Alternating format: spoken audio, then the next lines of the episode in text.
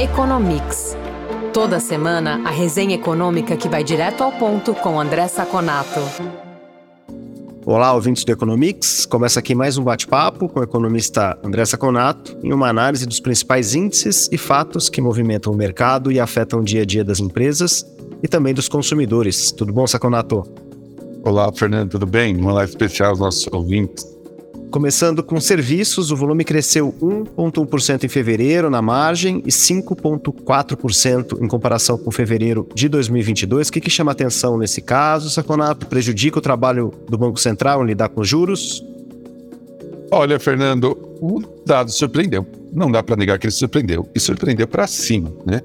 É, além daquele do dado que você citou, de fevereiro de 23 sobre 22, de volume, né, crescimento de 5,4, a receita nominal cresceu 11,8%. Tá? Só nesse ano, temos um crescimento acumulado de 5,7% do volume e 12,2% da receita. A gente não pode esquecer que janeiro e fevereiro do ano passado, nós tivemos a última onda de Covid, né, a onda da Ômicron. Então, esses dados ainda têm aí um viés uh, de, de, uma alta maior do que realmente ele poderia, esse número poderia nos passar. Mais uma coisa interessante, que é o número anual, fevereiro, fevereiro é a 24 alta seguida.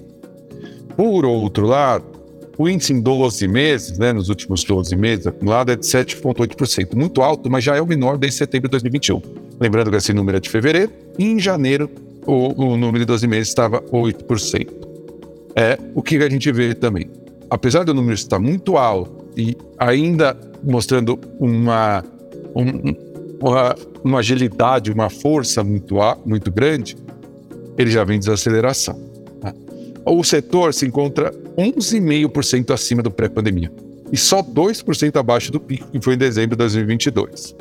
Ah, o, número de, o número de crescimento do serviço da família em relação a fevereiro de 2022 é de 11%, 11,5%. Né? Em 12 meses, ele está em 11,4%. Alojamento subiu 36% em relação ao mesmo período anterior. Mas tudo tem que ver com cautela, por conta do que eu tinha dito da Ômicron. Transportes é um destaque, acho que vale a pena destacar transporte, principalmente por causa do, da, do carregamento da safra agrícola e do comércio eletrônico. Tá?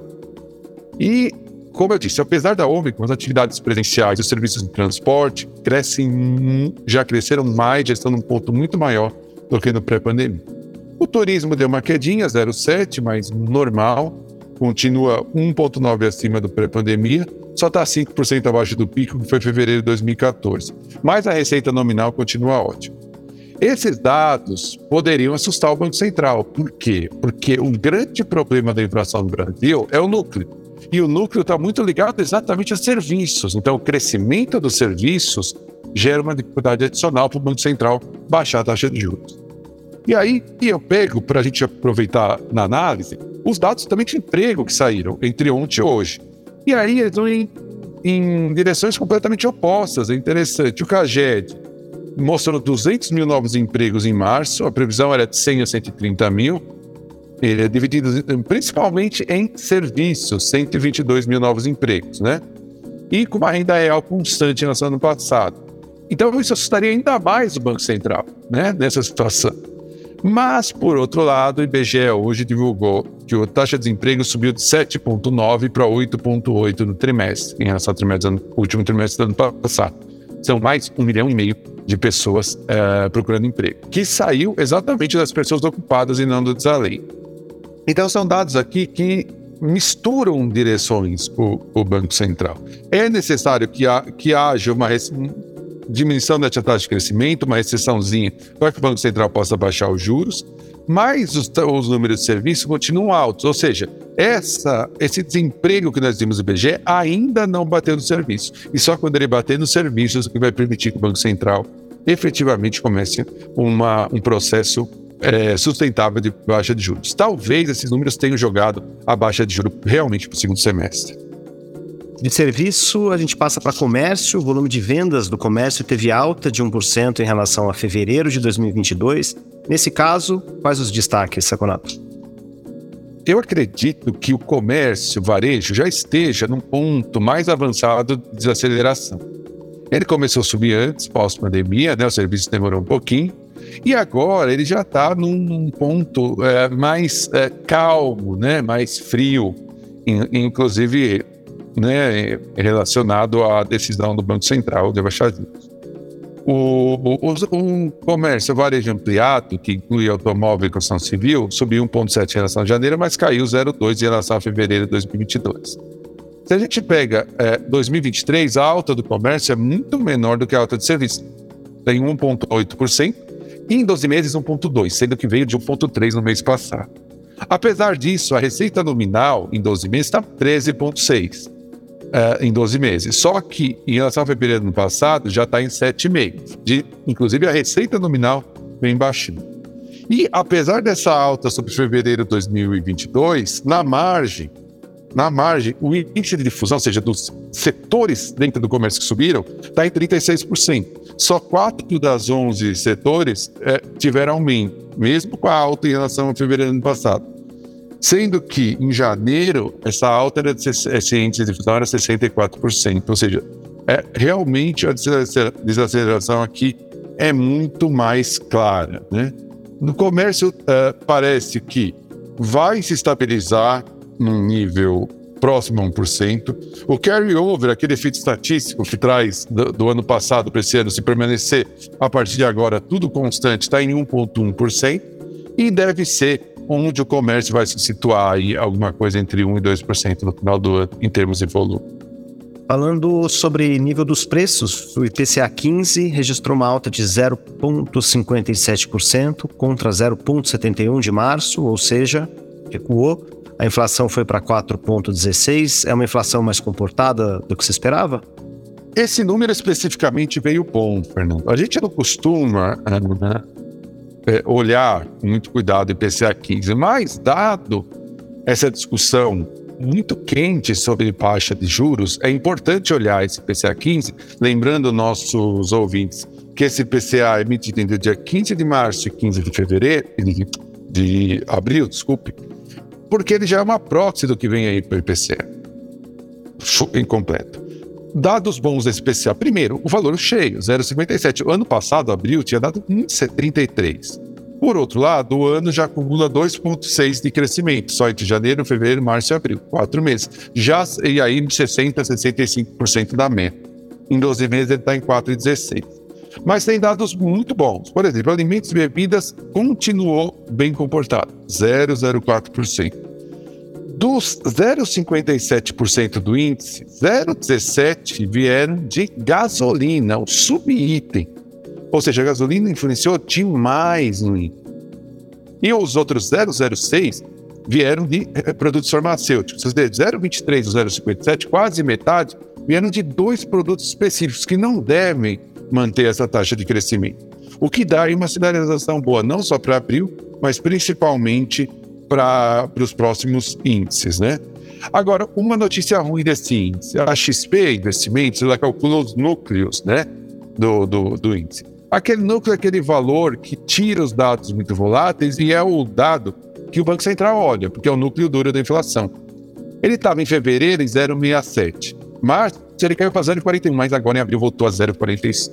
Os núcleos, até por causa do que nós vimos nos serviços, a, a, que nós citamos nesse, nesse, nesse nosso podcast, estão complicados de cair. E aqui é muito importante que isso aconteça para o Banco Central ter tranquilidade na hora da baixa de juros. Quer saber mais sobre o comportamento da economia? Conferir indicadores e pesquisas que orientam o mercado? Ter acesso a informações de especialistas em primeira mão e conteúdo exclusivo? Visite o lab.fecomércio.com.br.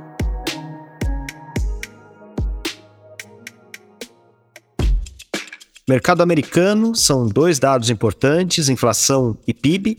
Depois de uma alta de 0,3%, a inflação do consumo subiu para 4,6% nos últimos 12 meses e o produto interno cresceu 1,1% no trimestre, abaixo da estimativa que era de 2%. Levando em consideração esse conjunto importante, Saconato, inflação e PIB, qual que é o cenário? Então, Fernando, os dados vieram em direções completamente opostas, né? O dado do PCE, que é, os, o, é o, a inflação dos gastos de consumo dos americanos, que efetivamente o Banco Central olha e gosta, principalmente o núcleo, não vieram bem.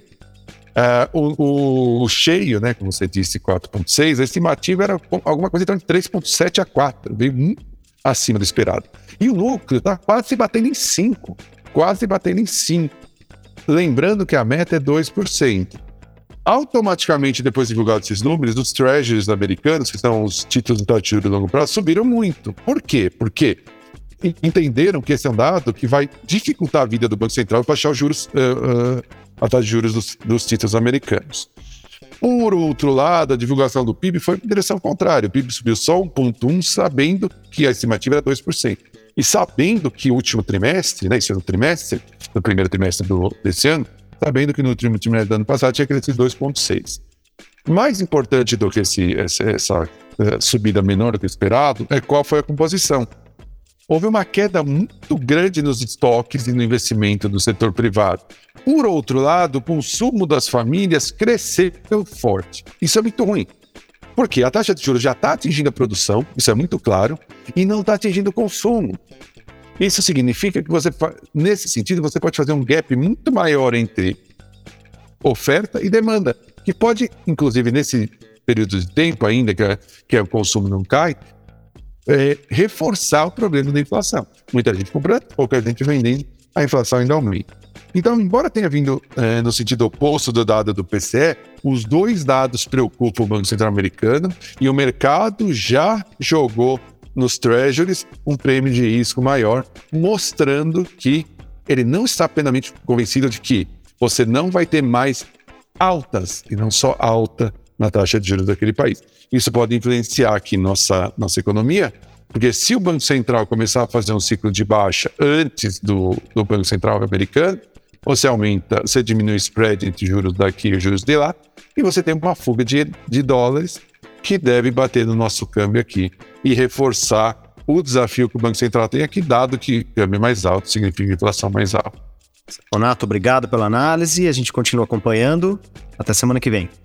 Muito obrigado, Fernando, pela nossa conversa. Obrigado aos ouvintes e nos vemos na próxima edição do nosso podcast. Informação e análises inéditas. Mobilização empresarial. Ferramentas de negócios exclusivas. Tudo isso você encontra no lab.fecomércio.com.br. Acesse agora e confira.